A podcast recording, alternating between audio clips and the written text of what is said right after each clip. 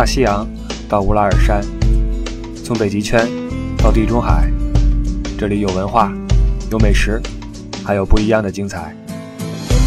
二零一七年，我们继续伪文艺，继续真情怀。关于欧洲的一切，听你不傻，听不傻在欧洲。各位好，我是李不傻，又是一个新的周日，又是一期新的不傻在欧洲。呃，前两期节目就是嘉宾是小城那两期，很多听友表示啊，听完之后有一些感慨也好，有一些共鸣也好啊，通过评论或者私信的方式。在跟我在聊这事儿，那本来我想延续这个势头，聊一期呃和这个相关的一些东西，一个话题。但是呃越是严肃的，越是你想往深了走的一件事儿，你就越要做更多的准备，你要去想一想这个调理啊啊等等。那最近因为特别忙啊，我这个夏天是旺季嘛。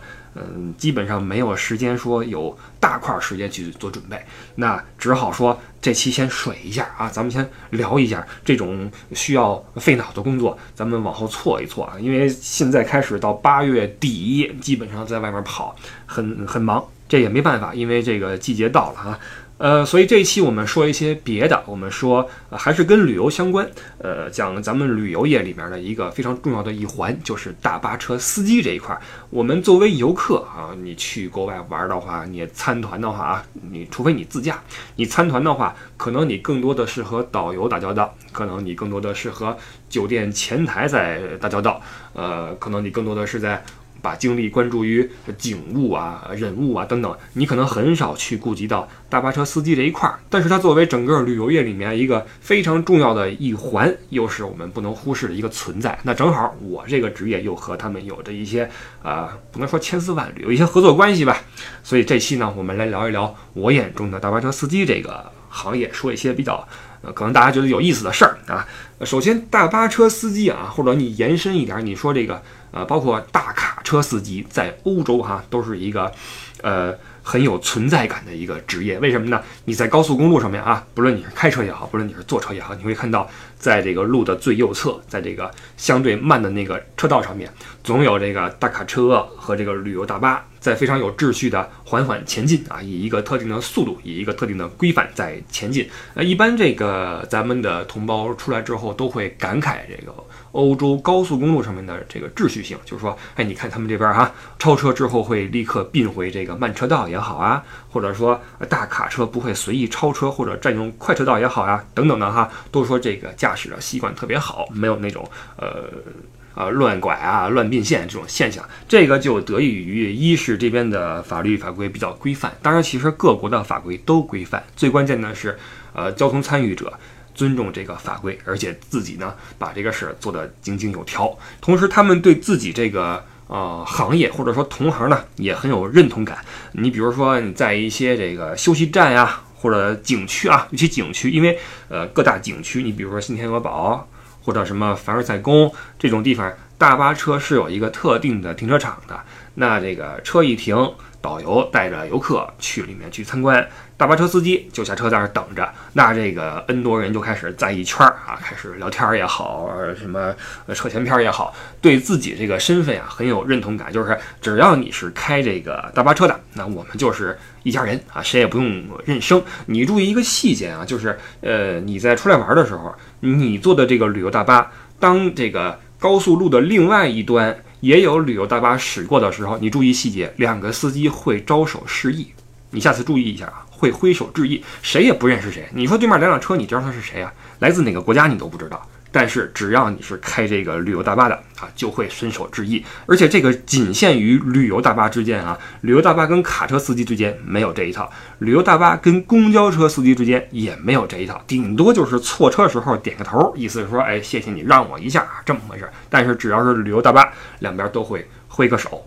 这个彼此间的交情有点像咱们国内那个出租车司机啊，到了这个出租车司机集体吃饭的地方啊什么的啊，你看他们下车开始聊，或者下车一块儿下盘棋玩会儿牌。刚才我们说，欧洲对于这些呃交通参与者的法规比较的健全和完善，在大巴车上面就会有一些相应的法规啊。你来玩的话，基本上导游都会给你讲，比如说呃大巴车行驶时间是有限制的，每天不能超过多少小时，包括每开几小时要休息多少分钟。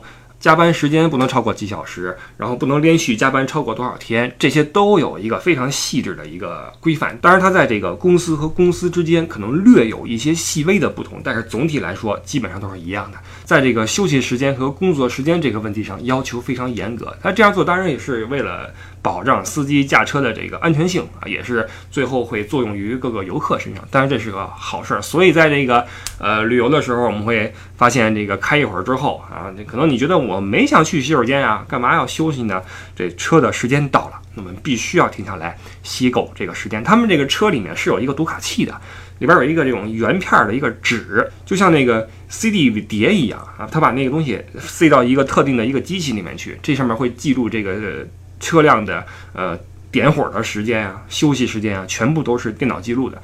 然后这个警察会有这个抽查，那如果看到你违反这个规定，比如说你连续超时，或者说你没有进行按时的休息的话，那会有巨额的罚款，为的就是保障你遵守这个规则，从而保障游客的安全。这是欧洲这边的一个。概况，那我们说这个规则是死的，但是人是活的啊。同样是大巴车司机，同样是一个路线，那不同人开就有不同的呃，怎么说效果或状况。那我们今天呢，就来聊一聊这司机啊分多少种。因为就我自己的概括啊，就我这么些年来跟大部分的司机合作下来之后，我觉得这司机啊能分好几类。有人说这个分类是不是跟这个人的性格有关系？你比如说德国人就严谨一点，那法国人开车可能更随意一些什么的，还不一定啊，还不一定。就我的这个观察哈，首先这个大巴车司机有一类是这个敬业派的啊，总的来说就是做事儿一丝不苟。这波司机以这个德国司机为主，或者说以这个德语区的这司机为主。我们之前说过，德语区的人做事还是比较的认真的。绝对是保障你在车上面的这个乘客哈，永远是坐的稳如泰山，不会因为说某个弯比较急就让你甩一下怎么样？不会，肯定是提前把速度减下来，然后慢慢的转过去再加速等等，是一个非常认真的一个态度。那这种敬业派的司机对于我们来说好处就很明显。那出来玩嘛，首先你要的是安全，要的是按时。那这种司机呢就比较靠谱，他不会迟到。不会出什么事故，能够保障你这个旅程呢，起码是按部就班的完成。但也有缺点是什么呢？就是它有的时候太过于循规蹈矩，就是不会变通。你比如说哈，有些地方如果你完全按照规章制度来走的话，就不是很方便。比如说在巴黎，在巴黎圣母院周边。因为我们知道巴黎圣母院在那个岛上面，在塞纳河的一个小岛上面，那块的交通是很混乱的，也没有什么地方是给大巴车停靠。那如果是这种呃敬业派的，太过于敬业的话，他会说：“那我不会给你开过去，让你在那儿下车，因为这个是违章的，我不会呃冒这个险让你去呃有这个便利，然后让我去担这个风险。那如果吃罚单了，你会替我出钱吗？”那扣分了的话是我自己的损失。我虽然也想帮你，我会把活儿给你干好，但是你不能要求我说去冒这个险。这个是很多这种比较死板的司机的一套说辞。这样的司机我见过很多，就是他不是坏，他也不是懒，他就是害怕，就是胆小，呃，就是过于的遵守这个各种的规则。那你说这种情况下你怎么去圣母院呢？你去巴黎圣母院，你必须要在他的这个。南边的一个小路口，一个三岔口那儿短暂的停一下，然后过那个河，呃，走过去，这是几乎是最便利的唯一的办法。除此之外，就就很麻烦。这个是在有些难以停靠的景点会出现的问题。还有一种就是加班的时候，就是很多这个比较灵活的司机啊，他这事儿好商量，对吧？你让他，比如说今天你呃多开一小时。或者我们拖个一小时，今天我这时间没算好，或者说有人迟到了怎么办？这个那个的，我大不了我给你点钱，不就完了吗？对吧？这事儿搁在这种敬业派不行，我没想加班，或者说我这个呃法律规定我不能加那么多，这规定是规定，很多时候你是很难以这个这个突发状况怎么办？堵车了怎么办？很多时候都是个例外，这种事儿跟他们来说，那我不管，我不想加班，我这事儿我冒险，我不干，对吧？你给钱我不要，我不要，你说这怎么办？这人啊，一旦没有需求，就无欲则刚嘛。你给我钱我不要。以我的经验来说，要钱的司机不难搞，这不要钱的才难搞呢。包括我们出去跟人谈事儿也是，他如果有求于你的话，这事儿都好办。对你没需求，你怎么怎么怎么聊呢？这事儿聊不下去。所以这是这种敬业派司机的一个难搞的地方，就是太过于的这个死板。或者还有一种情况就是，比如说啊，比如说在一个无人的空旷的路口，你忽然发现你错过了这个口，这个时候你怎么办？那如果你变通一些的话，一看前后左右都没车，比如说周日的一个乡村里边，你就倒回去呗，倒回去一拐不就过去了吗？对吧？或者说你短暂的占一下其他车道，不就过去了吗？但是这种谨慎派的就不敢，那我开过了我就绕。这一绕，有些时候就回不来了，因为你大巴车很难掉头嘛，一绕就回不来了。这是跟这些敬业派的合作的时候有一些缺点在这里面。当然，这些细节作为游客您是很难察觉到的，因为这种时候一般都被我们用你所谓职业也好或者什么也好的那种方式帮你掩盖过去了。就是我们不会非常明显的让这个司机的错误被您察觉到，我们不会说哟。司机开错了，哟，司机开过了，等会儿啊什么的，一般不会这样，因为这出来玩嘛，对吧？你也不希望看到太多意外，所以这种时候我们就尽可能的替司机去，呃，圆一下这个场。但是呢，当然是越变通越好了。你如果太死板的话，有的时候人都看出来了，说怎么个绕圈呢？怎么回事啊？你也没法解释，对吧？你只能说，哎呀，这欧洲管得严什么什么的。但是这东西并不是说他们这种敬业的司机就不好啊，他们这样做也没有什么，嗯。不对的地方，这是其中一派。那还有一派司机是什么呢？就是属于呃潇洒派的。呃，这类司机呢，嗯，从这个国际上来说哪儿都有啊，德国的也有，包括呃匈牙利的，包括意大利的，包括法国的，各个国家的司机都有这么。一大批人属于这种潇洒派的。首先，我说一下这司机的国籍问题啊，就是我们在欧洲，尤其是在这个呃多个国家进行这种长线旅游的时候，你会发现这个大巴车以及司机基本上来自东欧，比如说波兰，比如说匈牙利，尤其是匈牙利是产这个呃大巴车司机的大户啊，因为东欧的这个价格比较便宜一些，呃车也好，司机也好，它的这个人工比较便宜。不像西边，比如说法国、意大利，尤其德国哈这么贵，所以很多旅游公司会呃从这个东欧那边找大巴公司来合作，然后带着您呃在欧洲转一圈，这样也是为了节约这个成本。那有人说这个，那这个东欧的就是不如这个西欧的好，东欧的这个不如德国的好，德国还贵呢，对吧？咱们这个很多游客啊，这个心态你需要去，你想一想，你在这个报团之前你看的是什么？如果说您注意的就是价格的话，您就别怪说最后是东欧司机给您开车，对吧？那德国车、德国司机确实是贵，那报价一高，你就不选这个产品，你选其他社的其他产品，那那这怎么办？在竞争之下，这是一个很正常的结果，所以咱们不用太在意这司机是哪个国籍的，而且东欧司机开车没问题。就我所接触过的东欧司机啊，基本上还都不错，呃，没有那么极端的情况。你比如说，嗯，有些呃德国的确实是很死板。有些这个来自意大利的，确实是过于浪漫啊，开车过于浪漫，你就知道这不是什么好事儿。那来自东欧的呢，基本上比较适中，他不会那么的死性，同时呢，也能跟你好好的沟通，呃，有一些变通，但也不会太离谱。这是这个东欧的司机。那这潇洒派的司机开车什么类型呢？就是这个比较那个能给自己找乐儿啊。有的时候他会跟你聊，就是他看你不说话的时候，他会跟你聊。因为我们自己开车也会有这个体会啊，就是你有的时候会困，困的话你就要跟人说说话，不然的话自己真的会打瞌睡。这个时候他会跟你导游聊天儿，呃，作为我的话，一般我会配合一下。一般就是说英语啊，说英语聊不深，那肯定聊不深。那他那英语和我这英语基本上一个水平线啊，俩人就是凑合说两句，乐乐呵呵就就完了，把这个时间给他打发过去。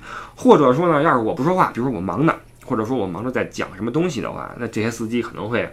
戴个耳机的啊，听点自己的音乐，什么匈牙利摇滚乐什么的哈，或者说打个电话。这个现在这个刚刚啊，刚刚这个欧洲这边取消漫游费用了，也就是说，在一个国家的电信公司你签了合同之后，你出去其他的欧盟国家没有漫游费了，这是特别好一个事儿。尤其对于我们这个职业来说，但除了瑞士啊，因为瑞士不是欧盟，你去瑞士之后还是有高额的这个漫游费用。那这个政策就对于这些乐于在途中打电话的这些司机特别有帮助啊，就拿着就不离手了，把那个耳塞子一塞，叽里呱啦，叽里呱啦，那个语言咱也听不懂啊，就一直在聊，一直在说，或者在放音乐，听倍儿美。而且有的时候这个这个车辆哈，它是自动挡的，加上他们那个这边大巴车那个座椅呀都很舒服。呃，常开车的人或者开车类型比较多的人会有一个体会啊，就是呃，往往是越高级的车开着越难受，越累。比如说这个什么宝马什么的。那个座儿实际上把你卡得很很紧，因为它更多的是给你一种驾驶时候的那种体验，让你就是牢牢地靠在那个椅子里面，卡着你走这么一种感觉。但当你开一些九座商务车的时候，你会发现这个座位很宽。那这大车就更别提了，那个大的大巴车什么的，那个座椅底下是有那种，呃，怎么说呢？有那种气压式的那种上下调节的那种功能，它会随着车的颠簸呀，在那缓慢的起伏，就像一个悬空的一个。大沙发一样特别舒服，所以你想象一下哈，而且还有巡航，你开着巡航，弄着自动挡，那个座位起伏在那儿飘着哈，听着音乐，这活儿我觉得也挺舒服的，看着美景对吧？那走着，大巴车司机说实话也不是很累，那这个开着车从 A 点到 B 点，从 B 点到 C 点，你作为导游你就告诉他今天我们的行程是什么，比如说我们从慕尼黑出发。到斯图加特那，那呃，这个有经验的司机和导游之间的这个合作是很简单的，只说一个街名儿就知道去什么地方了啊，去那条街，因为那个每个城市都有几个停车点，你告诉他一条街就行了，他也知道，你也知道，不用对，不用说去看什么地图什么的都不用，呃，然后那个完之后呢，我们再去，比如说海德堡，然后住宿，把这个酒店地址一给他，然后告诉他。中午午餐你不用管，中午午餐我在那个城市里面带人吃，晚餐你也不用管，晚餐我们在海德堡吃，你只管等。等着，然后我给你发个消息你就来，很简单其实。那中间啊听着音乐，然后这个呃坐那椅子上面嘎啦嘎啦杠过去了就很舒服。然后这类司机呢他还比较乐于这个和你去一起去去去去体验，就旅游嘛不就体验嘛对吧？那比如说你去个什么呃迪士尼乐园，呃他也进去，因为这种大的这种机构是有给这个大巴司机的这个补助的，就是。他会给你一张票，然后或者给你一些这个在里面的用餐的餐券啊等等啊，你可以用这个进去去乐呵乐呵去。那很多司机跟你一块儿啊，要么是上雪山，要么是登埃菲尔塔，要么是坐游船，要么是什么进游乐园。总之哈，啊对，还有去那个奥特莱斯的。曾经我跟我合作的一个就是，呃，一块儿去奥特莱斯，他还购物，购物完之后。拿一堆袋子，特别开心啊，跟我说来给我照个相，给我照个相，我给我那个老婆发回去。这些司机啊，其实他们，嗯，你来几次之后，你会发现这里的司机岁数都很大，基本上都是四十往上，起码最年轻的应该也是三十五啊，三十五往上这个年龄，基本上都有家庭，然后有一两个孩子，甚至三四个。有些时候这个司机的年龄之大，让你都。不好意思问，我就曾经合作过一个司机哈，德国本地人，那个岁数大的就觉得，这个我都不好意思问他年龄，因为他我担心他会怀疑我认为他太老，以至于开不动车了，我不想让他有这种感觉。但是我又特别好奇他到底是多大岁数了，因为感觉已经都都都都，哎，都那样了，你知道吧？然后我就和他聊天，终于啊，终于聊出了他大概的年龄。为什么呢？他跟我聊起了童年的经历。当时我问他说：“我说您是德国哪里人？”他说：“我是汉堡。”我说哦，那汉堡那地方好看啊，港口。他说，哎呀，他说你不知道，我小的时候呀，当时那个汉堡可遭了罪了。我说怎么了？他说我小的时候呀，汉堡因为在战略意义上太过重要，被盟军炸的呀，特别的惨。我你想想啊，这是什么时候？二战还没结束，这位老哥这叔叔就在世了，你知道吗？就已经在世了，起码应该是二三岁吧，我估计是。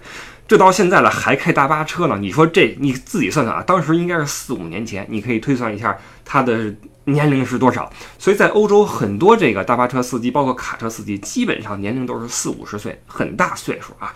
那这个有一定年龄就意味着他是有家庭的。那因为他是常年在外漂泊嘛，你不论是开卡车也好，还是开旅游大巴车也好，起码一个团出去的话，应该得有个十天到十四天。而且你作为一个匈牙利的司机的话，你不可能出来一趟回去一趟，出来一趟回去一趟，太远了。你基本上你去一趟之后，你要连到三到四个团再回去一趟这样的。所以在旺季也是长期的和家人分离。那对于他们来说，和家人的联络无非就是呃发点照片过去呀，打个电话等等的哈。所以那次那个司机在奥莱哈买了一堆给家里人买的衣服什么的，特别开心，让我给照个相。其实大部分司机啊，在欧洲这边司机都是挺朴实的。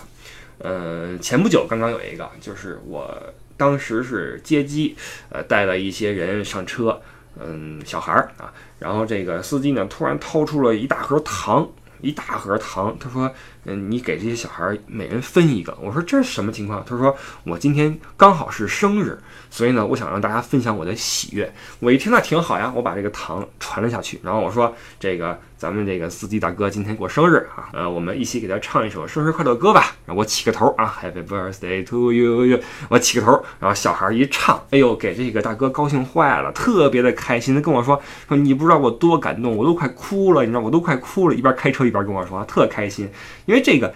这生日快乐歌让这个小孩子们一唱呀，就显得特别的真挚啊，特别的甜美。这大哥一听，估计也是触景生情。可能小孩在家，这个没法跟家人团聚啊，特别的开心。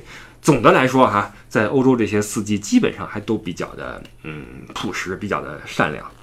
那我们说回这个这个潇洒派的哈，呃，除了跟你一块玩儿，然后这个能自娱自乐之外，到了这个酒店之后，往往还有点自己的一些。呃，课余的、业余的活动，就是比如说喝口小酒啊，聊个小天儿什么的哈。呃，这类的司机呢，经常邀请导游去一块儿去喝酒去，去那个酒店大厅，呃，聊聊啊，一人喝一杯什么的。那像我碰着我就郁闷了，因为我也不喝酒，我也不怎么跟人聊天。平时我有些人觉得我这个在节目里话特多，或者说看我直播话特多，实际上平时我这人话很少很少，就也不怎么跟人聊天，尤其是工作的时候。在车上是在车上，陪客人是陪客人。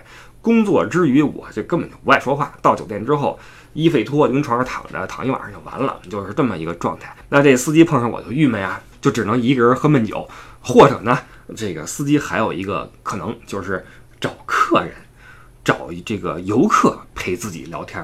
当然了，这个时候你就可以想象啊，肯定找的是女游客陪自己聊天，他不可能找一个。男游客呢聊什么呀，对吧？聊什么呀？你比如说，嗯，我作为一个这边的司机，我看到一个来自东方的一个女性啊，嗯，三十郎当岁，觉得哎，体态丰盈，然后面容娇美，对吧？啊，可能在咱们看也没那么娇美，但是在他们看来，反正这这这聊天嘛，对吧？于是说，要不咱来喝一杯什么的？当然他得确定这人没有说老公什么的也跟跟出来啊，呃，没有的话，咱们喝一杯什么的。这时候作为游客，很多人会第一反应是吃一惊啊，你干嘛？你想干嘛？对吧？实际上他们也没什么恶意，就就最基本的聊天嘛。我请你喝个酒，因为对女士呃发出赞美是西方男性的一个。一个习惯，人这没什么不好的嘛。我觉得你很漂亮，我就告诉你，对吧？我起码在我说这句话的时候，我还可能我还没想跟你怎么着，你也不用多想，对吧？如果说你很呃受用，我可以再说嘛。我可以再接着赞，对吧？你如果觉得呃还想听，那我回屋我接着跟你说，对吧？完后怎么着，咱们这是之后的事。但是起码我可以邀请你喝杯酒，我说你很漂亮等等的哈。这是呃有些司机会邀请游客来一起喝一杯。那这个时候作为游客，你也可以去。你如果觉得没事儿干，或者说你觉得这这大哥呃挺帅啊，这个一身的胸毛是吧？戴一墨镜啊，皮肤这个古铜色，挺精神，你可以跟他聊聊嘛，对吧？有人说这个语言不通怎么办？嗯，也不用太通啊，也不用太通。你会个什么呃，beautiful 什么，you are handsome，或者什么呃，这个这个啊，I like you 什么，the the weather is good 就行了，就就就扯呗。反正这基本上两个异国人在一起。呃，我觉得他也没什么好细聊的，更多的靠表情、靠语调，你就知道是什么意思，对吧？这个也也可以去。呃，之前我好像在微博里还是在节目里说过一句，就是我曾经，呃，这个知道很多这个大巴司机和游客之间的一些，哎。嗯，那个事儿啊，很多人很感兴趣，就想想问我这个东西，我也不知道该不该在节目里讲，我怕讲完之后节目被毙了。但是我可以透露一点的是，嗯，很多人会问啊，说这个呃，在旅游团里边是不是好多风流韵事啊？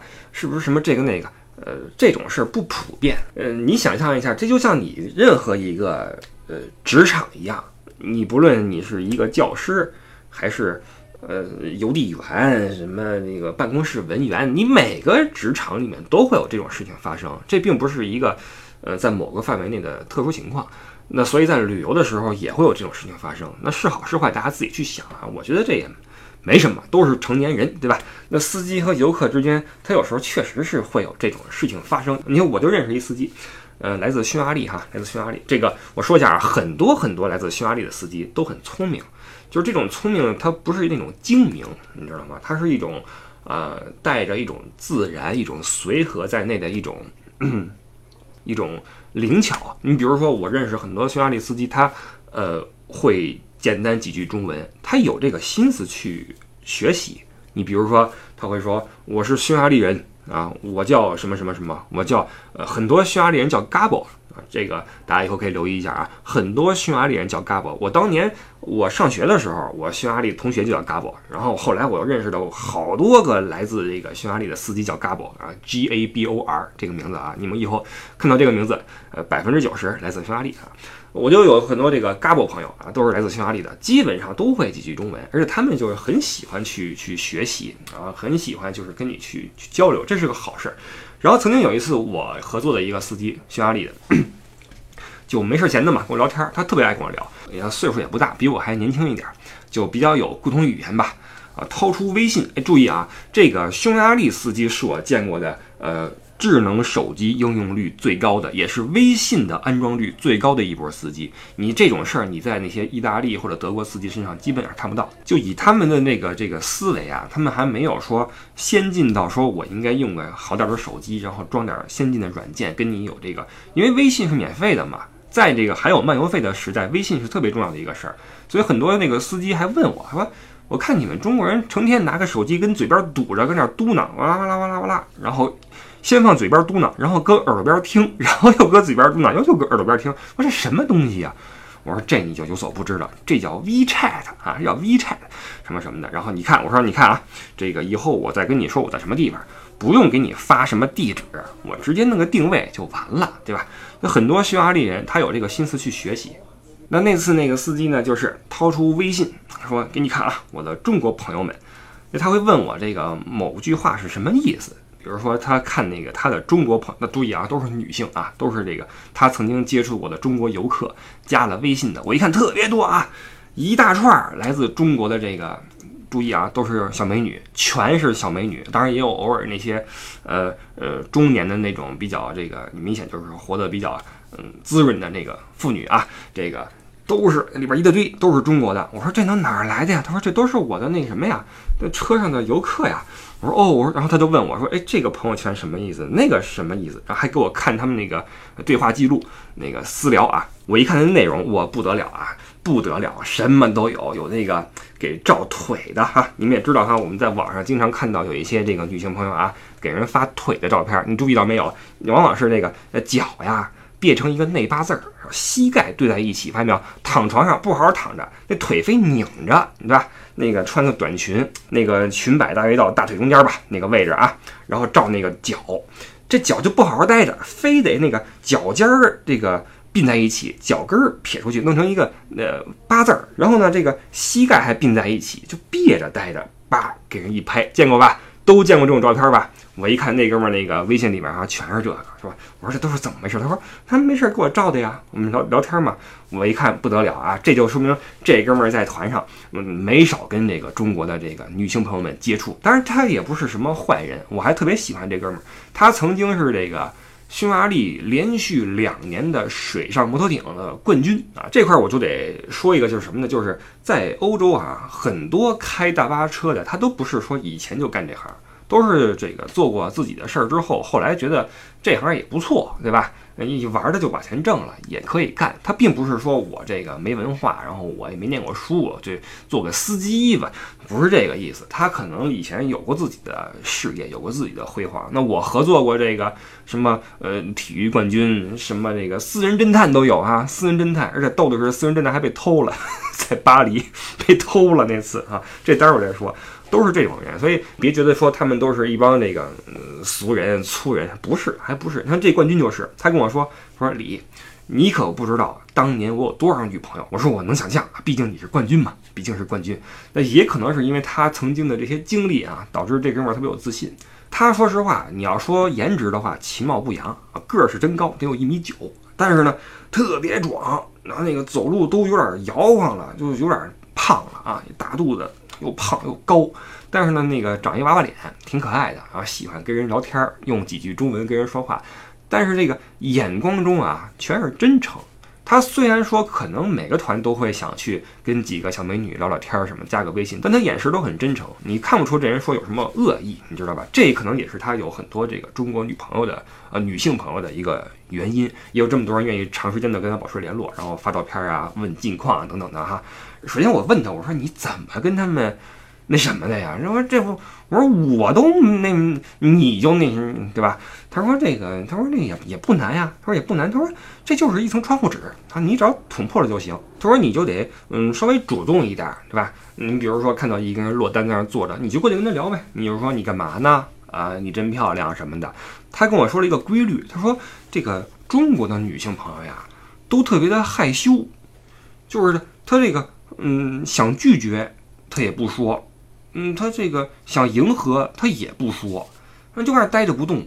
他就跟我说：“这个不论你说什么，不论你做什么，这个对方这个女性呀，都特别的害羞，都是惊慌失措的样子。尤其是在你稍微主动一点的时候，比如说你过去呃搂她一下，或者你手放她腿上。”就一下全身就非常紧张。他给我举个例子说，就像那小鸡儿一样，你叫那小鸡儿吧，那个那个毛茸茸的哈，你就跟小鸡儿一样，你这么一葫芦它，哎，它就它就紧很紧张，它就缩在那块了。然后眼神中你也不知道是惊恐啊，还是喜悦呀，还是期待呀，还是什么慌着，不知道啊，不知道，反正就哎，就就就就那样了，就那样了。这个因为你们看不见我这状态啊，以后有直播啊，直播我回头再再再再再。演一下这这事儿，他都形容的特别的那个形象啊！你你你葫芦他，啪，就跟那就就紧张起来了，然后这个看看这儿看看那儿，就很不好意思。这个时候你再干点什么别的啊，基本上这事儿就成了，你知道吧？就成了。所以这可能也是加上他也确实是挺可爱的啊，也是没有什么恶意，所以交了一串的这个中国的。呃，这个朋友啊，一这朋友啊，回去之后一直在联络，包括这里边有想跟他真的在一起的哈，回去之后天天发消息说那个我跟我们家里人说你这事儿了 什么的，然后他们不同意什么的，我说我说这要是万一那个这姑娘父母同意，你去不去？他说我可不去，我绝对不去，我好好开我车，我干嘛去对吧？这挺逗的一个事儿，跟那哥们儿的合作让我这个真是开脸了啊！但是在节目里我不细说了，这很多事情咱们可以在这个直播平台里边说啊，节目喜马拉雅这个平台。还是一个分享知识的地方啊，而且我知道很多的小孩子在听我这节目，咱们这个多了就不说了啊，只能说这个在团上也有很多这种呃很自由的事情发生啊。这是这个潇洒派的司机。那除了这个呃敬业派、潇洒派之外，还有一些呢，就稍微的令人有一些揪心，就是什么呢？就是无所畏惧派啊。这类人呢，跟这敬业派啊。有点相反，就是说，呃，敬业派他是很守规矩啊，我这个按照规章制度来；无所畏惧派就是我随着我自己性子来啊，我今儿高兴了，我开得快点；我不高兴了，我开慢点。我偶尔什么压个线、违个章什么的无所谓啊，把人车别了就那就算了，反正他也看不见我，他也不会报警啊，就就这么一个态度。这类司机呢，很多就是呃，导航也不太会用。你说你作为一个司机啊，你必须得有一个导航。呃，这一点上可能很多在国内同胞没有同感，因为我回国之后发现，咱们那个国内的同胞开车呀，都是拿手机做导航，拿着什么什么地图在那导。但是在欧洲你这么做的话，我觉得还是有点不太靠谱。你像我自己是买了一个专门的导航，然后因为它信息很全，里面有各种的加油站呀，嗯，餐厅啊，酒店呀。包括各种的及时的交通信息的提示等等啊，然后可以升级这个地图等等。你如果用手机的话，说实话没有这么健全，而且万一你什么时候手机没电呢？万一你手机找不着信号了呢？你你怎么弄？那就很危险。但是你作为一个大巴车司机，如果你没有一个导航的话，这可就不好办了。但有些人是真没有，就拿一手机啊弄，或者还有那种不认路的。他是真不知道，你就是我刚才说了哈，呃，你跟一个有经验的司机合作，那是很舒服的，两个人心知肚明，有默契。呃，去那个慕尼黑，他就知道，呃，停车停在那个 Thomas Wimering 那个地方某个门那块儿啊。那不知道的话，你要给他指啊，这儿是那个呃什么什么那个路口，这块你右转，然后呢有个线，怎么你得教他，你得教他。很多人他可能是。刚入行不久，或者说他就是不认真。有些人做事他不认真，他做十次他也记不住，那就是这么一类人。所以这个无所畏惧派呢，就有点头疼，而且开车不怎么看牌子。啊，这个反正嗯，基本上不会出事儿。欧洲人开车都都都文明嘛啊，我一个人不文明的话，顶多就是给别人吓一跳 啊，那别的也无所谓。所以跟这种司机合作呢，对导游来说就是一个巨大的挑战。就是如果啊，如果加上你也是新手的话。这事儿就完了，纯粹属于盲人骑瞎马。这如果有哪波客人赶上一个新手导游配上新手司机，那基本上就就算你就一路上你就不停的走错路，然后迷路，然后什么就这个东西。那对于这个有一定经验导游来说，你带一个这样的司机也很头疼，因为你还要集中精力去讲解什么的哈，去去琢磨别的事儿，你不能随时看着路啊。你不能随时说，哎，点过了，过了，过了，你这这就太难受了。但是这种司机我就赶上过啊，我就赶上过。那次是去意大利，还是去意大利大长线往南边走，翻过阿尔卑斯山。这位司机他是塞浦路斯出来的，哪儿都不认识，什么什么都不认识，然后还容易激动。你一跟他说点什么吧，容易容易跟你急，这样的话就很难受了。你也不敢使劲说他，因为作为你一个职业导游，你的目的是什么？是把这个团顺利带完。你不是在教个徒弟，你也不是在教谁做人，对吧？你的目的就一个，就是这十天别出事儿，别出事儿就行。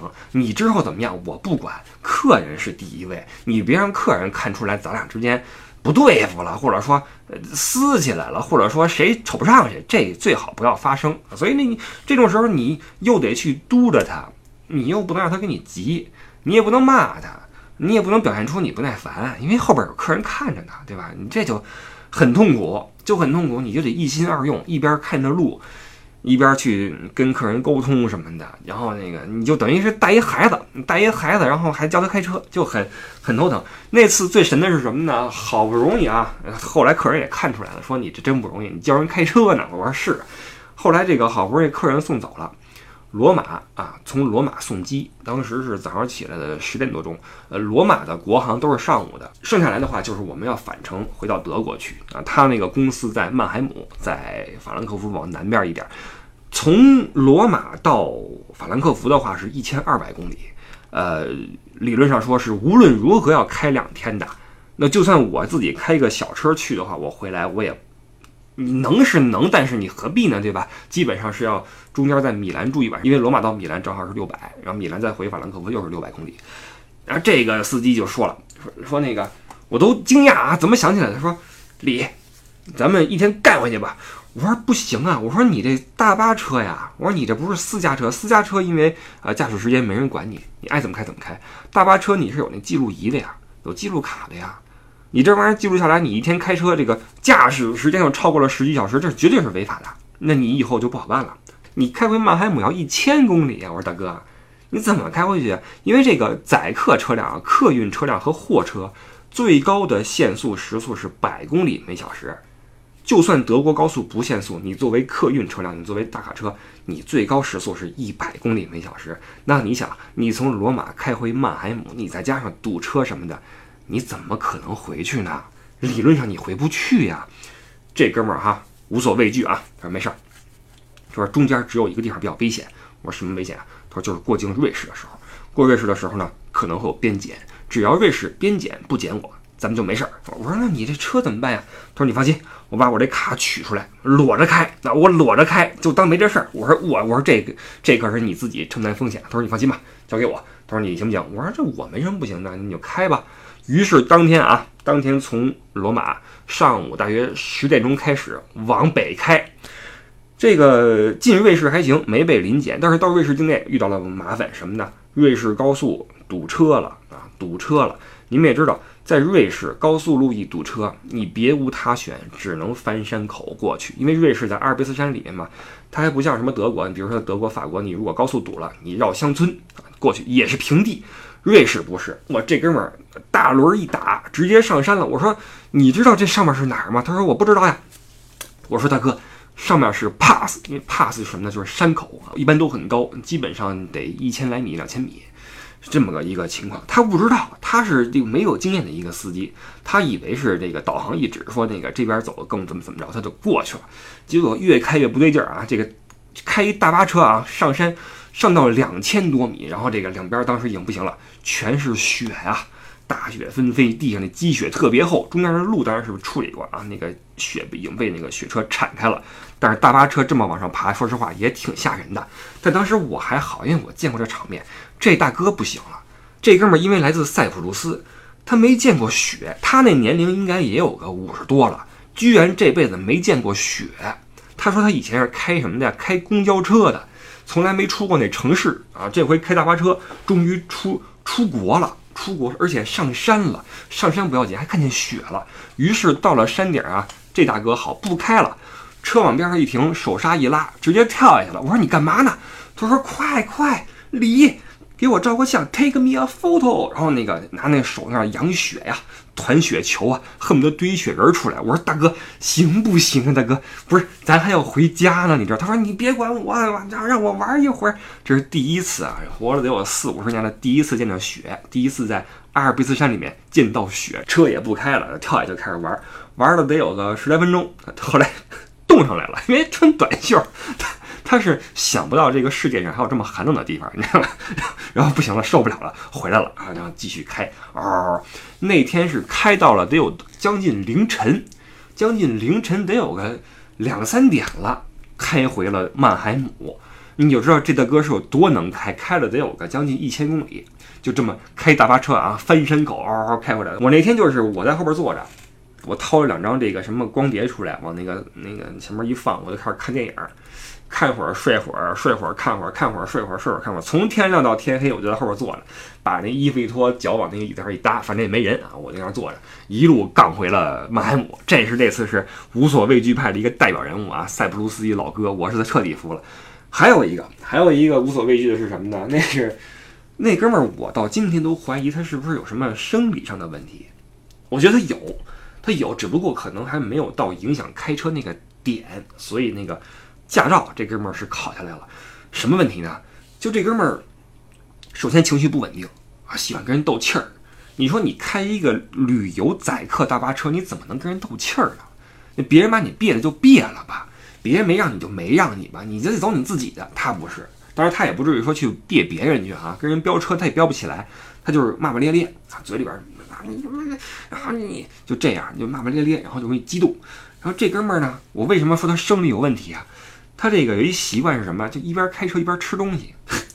我我当时记得很清楚啊，他当时喜欢一边开车一边吃薯片。咱们吃薯片都是把这袋子呀，呃撕开，对吧？你作为一个驾驶员啊，首先你不应该驾驶的时候吃东西。但是如果你吃，作为我，我也一般不说什么，你高兴就行，咱把团带好啊，你高兴就行。基本上我跟司机之间就是，比如说你打个电话什么的，你就打啊，你你只要不不危及安全，我也不会说你什么。啊，这哥们吃薯片那个架势吓着我了。咱们是一片一片捏起来往嘴里送，对吧？把那个薯片往腿边一放或怎么样？这哥们儿哈不是哇，这哥们儿是那个抓一把。抓一把薯片，然后他那手会抖，你知道吗？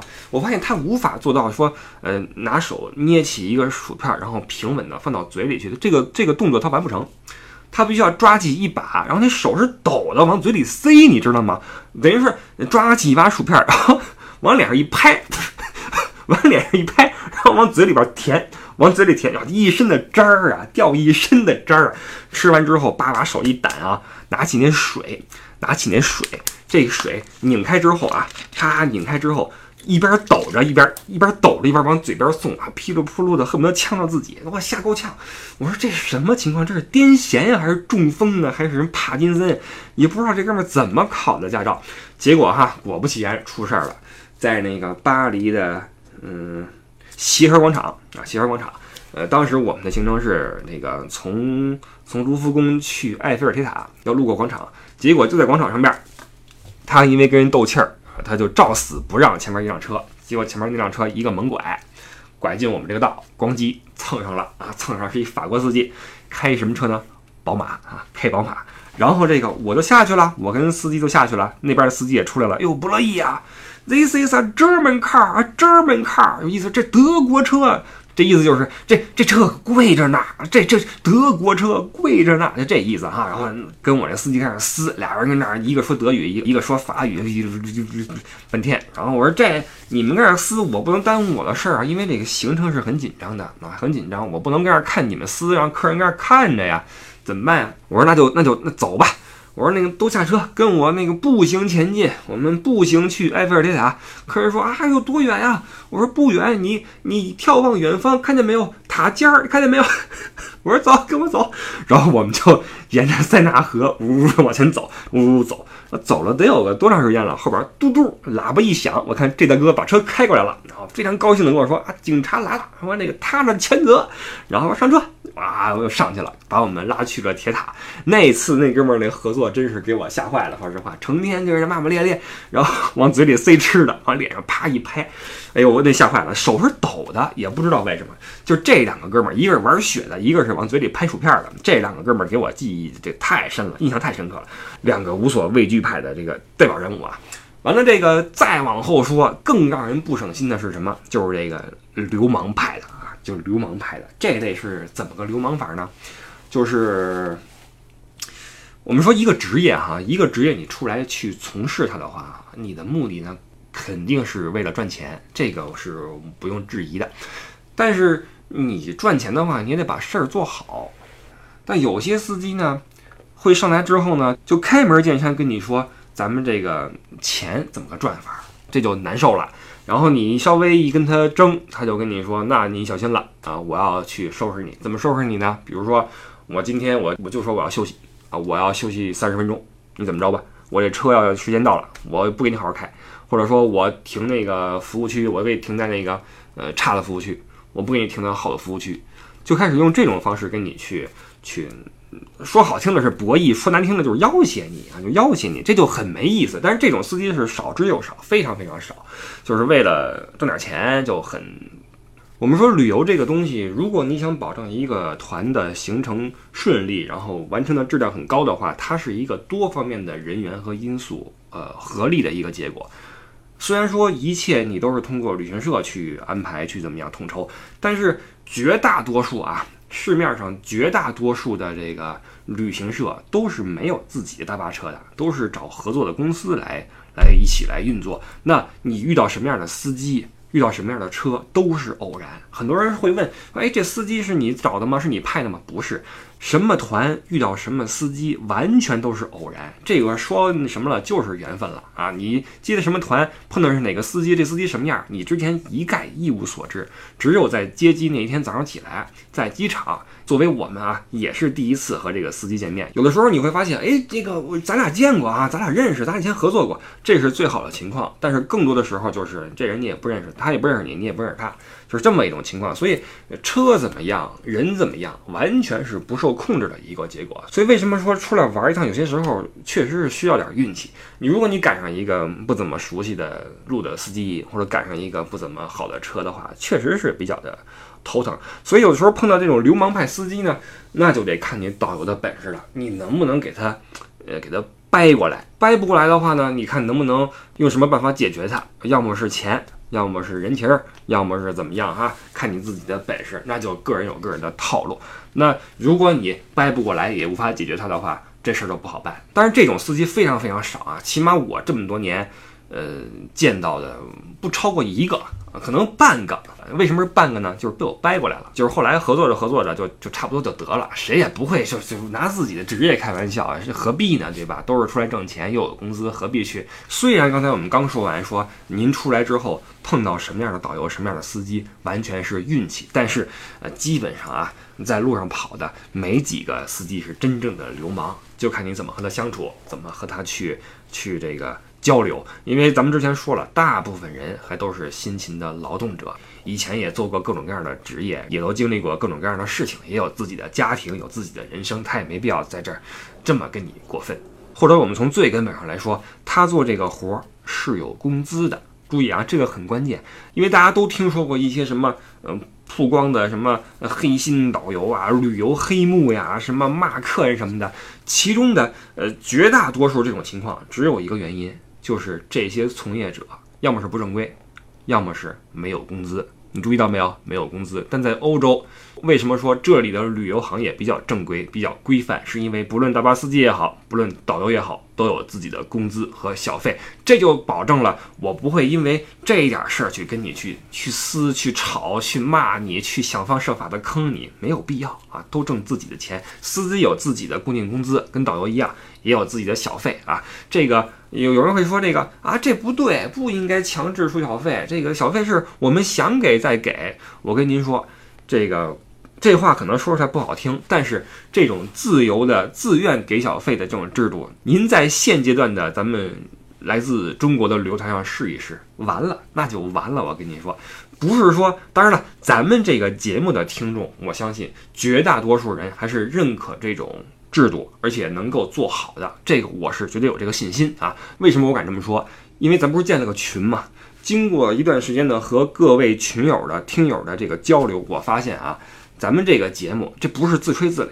咱们这个节目，大部分的听友基本上啊，都是热爱生活、知书达理、头脑清晰、三观正确的这么一批人。所以，这种小费这种事儿，我觉得在咱们这个节目的听友里面还是没什么问题的。但是，我们也要清楚地认识到一个事实，就是现在大批量去出国、去旅游、去体验国外的人文景观的这些人里面，很多他。他可能没有接触过这种小费的理念，他也从来没想过说我应该给多少。他可能不是什么恶意，只不过他没有这个习惯。所以说，这种自愿给小费的形式，嗯，在现阶段，在我国出境的这些旅游团里面，还是没法去实施。所以都是在固定的收小费，然后付给司机。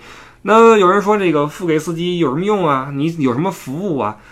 您可别忘了，是谁每天早上起来把您的箱子放到车上去，又给您拿下来？是不是他一个人跟那咣叽咣叽往上搬？这是服务吧？这是按人头来的吧？人越多的话，他这个辛苦就越多啊，付出就越多。岁数都不小了，五六十岁，跟你这搬这行李，对吧？但是，呃，话说回来，如果哪个司机把那个车厢盖一打开，让你自己往上搬行李的话，这肯定是流氓派司机，不要配合他啊，因为你是付过小费的，保障自己的权益。这个是司机的一些情况。总的来说啊，还是那句话。大部分司机还都是不错的。出来之后呢，你也可以跟司机聊聊天儿，跟他攀谈两句。临走的时候跟他说声谢谢啊，因为嗯，说实话，职业司机不好当。首先你要保证自己的睡眠，然后在开车的时候聚精会神，尤其是开大巴车啊，责任重大，还是需要很谨慎的。尤其现在很多时候，这个咱们玩的越来越深入啊，去一些林子里面呀、小镇子什么的呀，可能相应的停车场、相应的道路建设不是那么完善，他们这个大巴司机也不是很容易啊，还是很辛苦的，所以都多一些体谅，多一些包容，多一些理解啊，让我们的这个旅程能够变得更精彩。大巴车司机再说一遍啊，作为这个旅程中的非常重要的一环，虽然经常会被我们游客所忽视啊。但是每一个司机也都值得被尊重，值得被感谢。好，这个是这一期关于大巴车司机的一些。呃，东西啊，就简单的说一些。如果你想听更多的啊，你什么香艳的，什么这那的，你去看我直播啊，咱们有机会在直播里面说。直播平台在映客啊，映客。至于怎么找这个咱们的节目，您可以加入我听友群，或者去微博、新浪微博艾特李不傻去问我啊。那入群的话，这个之前说过一次，说扫我微博里面置顶的二维码。后来我发现呀，这个二维码有过期这么一说。好像是七到十天就失效了，又要重新换、重新发。后来我就麻烦，我就干脆在那个置顶啊写了一个入听友群的话加的那个微信号，我写上去了，是 e d d i e 零六幺五 c h u 啊，e d d i e 零六幺五 c h u，你加这个微信就好了，就加入我们的听友群。目前有六个群啊，没事的话大家再分享旅游心得呀，聊会儿闲篇啊都行啊，挺有意思的一个。群体，那我在闲的时候呢，也会在群里面跟各位一起来聊会儿天什么的。同时，每次直播的时候会发一个公告，可以在直播里面一起来聊，好吧？这个是这个礼拜的节目，那感谢您的收听。那我这边呢依旧会比较忙，所以之后的节目呢可能还是以闲聊为主，好吧？呃，那这一期就先到这块儿吧，我们下个礼拜天再见。嗯，各位拜拜。